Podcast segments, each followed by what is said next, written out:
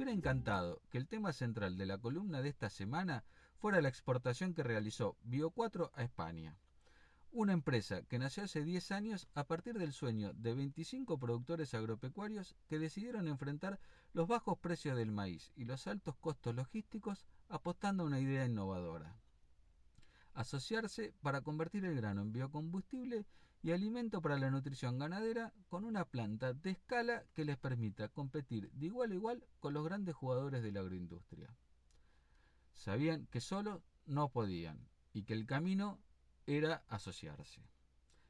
A los pocos años de iniciar las operaciones en Bio 4, embalados por el éxito, construyeron una planta de biogás para tratar los desechos de la producción de alcohol e integrar las corrientes de calor entre ambas instalaciones. Siguieron apostando por más y el complejo Bio 4 Bioeléctrica cuenta hoy con dos unidades de biogás. Un feedlot que se nutre de la burlanda de la destilería y a su vez abastece con estiércol la unidad de biogás. Duplicaron la capacidad instalada de la producción de bioetanol y recientemente incorporaron una unidad de, producción de alcohol calidad farmacopea para atender el mercado medicinal. Ahora lograron un nuevo hito, exportar por primera vez al otro lado del Atlántico.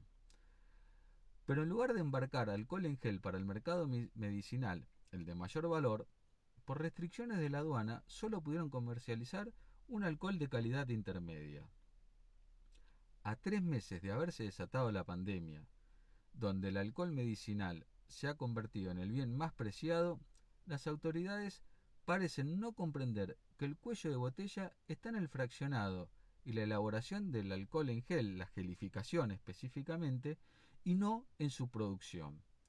De hecho, durante este periodo, las mayorías de las destilerías estuvieron sin poder operar con las cisternas llenas sin que nadie les pueda retirar el producto. Así, bajo la excusa de la soberanía sanitaria, se está restringiendo el ingreso de divisas que tanta falta le hace al país. Pero peor aún, se está impidiendo a una empresa poder diversificar su producción en momentos donde su principal producto, el alcohol combustible, ha caído en desgracia por la menor circulación de automóviles durante los bloqueos.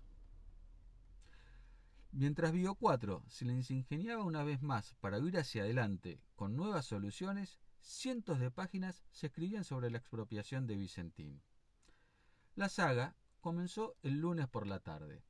En las redes sociales comenzó a circular la noticia de que IPF Agro se haría cargo de las operaciones de la cerealera que había caído en cesación de pagos a finales del año pasado.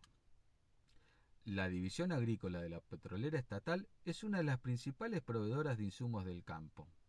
Abastece de combustibles, fertilizantes, silobolsas, semillas y productos para la protección de cultivos. Entre sus esquemas comerciales, la figura de canje por cereal es uno de los más atractivos para sus clientes. A raíz de ello, Hace años que venía circulando el rumor de que IPF Agro estaba buscando la forma de incursionar en el negocio de exportación de granos y crashing dilaginosas. YPF es a la vez el principal cliente de las compañías productoras de biocombustibles.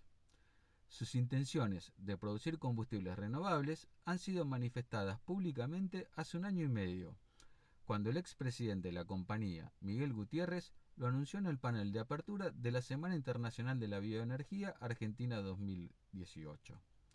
Y justamente el crashing y la producción de biocombustibles eran los dos negocios principales de Vicentín. Con el correr de la tarde, se sumó el nombre de Gabriel Delgado como la persona que iba a quedar a cargo de las instalaciones que pasarían a manos de IPF Agro. Delgado es un funcionario con buenos antecedentes y una buena imagen dentro del sector rural y la agroindustria.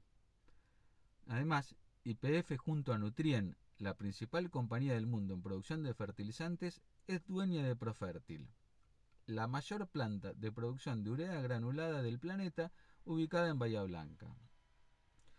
Por todo esto, hasta ese momento, y sin conocerse los detalles, el rescate de IPF Agro, con Delgado a la cabeza, pareció una solución interesante para el complejo problema de Vicentín. pues la cerealera poseía la mayoría de sus negocios en sociedad con Glencore, una multinacional con base en Suiza. Y quien tome las riendas de Vicentín debería entenderse con esta compañía. Incluso varios productores de biocombustibles confían en que el desembarco de la petrolera estatal en el sector podría impulsar el aumento del corte sustituyendo importaciones de combustibles fósiles o hasta incluso lograr destrabar el precio que se encuentra congelado desde hace seis meses. Pero llegó el anuncio del presidente Alberto, Fernández con una puesta en escena al mejor estilo chavista. A su derecha contó con la presencia de la senadora mendocina Anabel Fernández Agasti, referente de la Cámpora y mano derecha de la vicepresidenta Cristina Kirchner, a la que el presidente señaló como autora del proyecto de ley de expropiación. Llegaron las frases de soberanía alimentaria y empresa testigos, dos muletillas imposibles de digerir por el sector agroindustrial. Nada tiene que ver Vicentín con la soberanía alimentaria. Si hay algo que nunca estuvo en falta durante la pandemia fueron los alimentos. Pero aún así, la acelerera produce harina de soja, aceite de soja, biodiesel y glicerina refinada. La harina de soja es el principal producto de exportación del país y el responsable de traer las pocas divisas genuinas. Es un insumo estratégico para la producción de proteínas animales, pero muy poco consumido en la alimentación para humanos. Por el lado del aceite, ocurre algo similar. El consumo como alimento en Argentina es casi nulo. El grueso se destina a la exportación y el remanente a la producción de biocombustibles. Y hasta donde sé, solo una persona se ha animado a beber biodiesel pero no logró, ni creo que lo vaya a hacer, imponerlo como una bebida popular. En cuanto a la necesidad de una empresa testigo, no debe haber mercado más transparente que el de granos. Cientos de compradores y miles de vendedores y una industria con capacidad ociosa que compite por abastecer sus líneas de crushing al 100% para maximizar la eficiencia. A ellos les compiten los exportadores, tentados por los países del sudeste asiático con aranceles diferenciales para importar soja en porota y molerlas ellos mismos.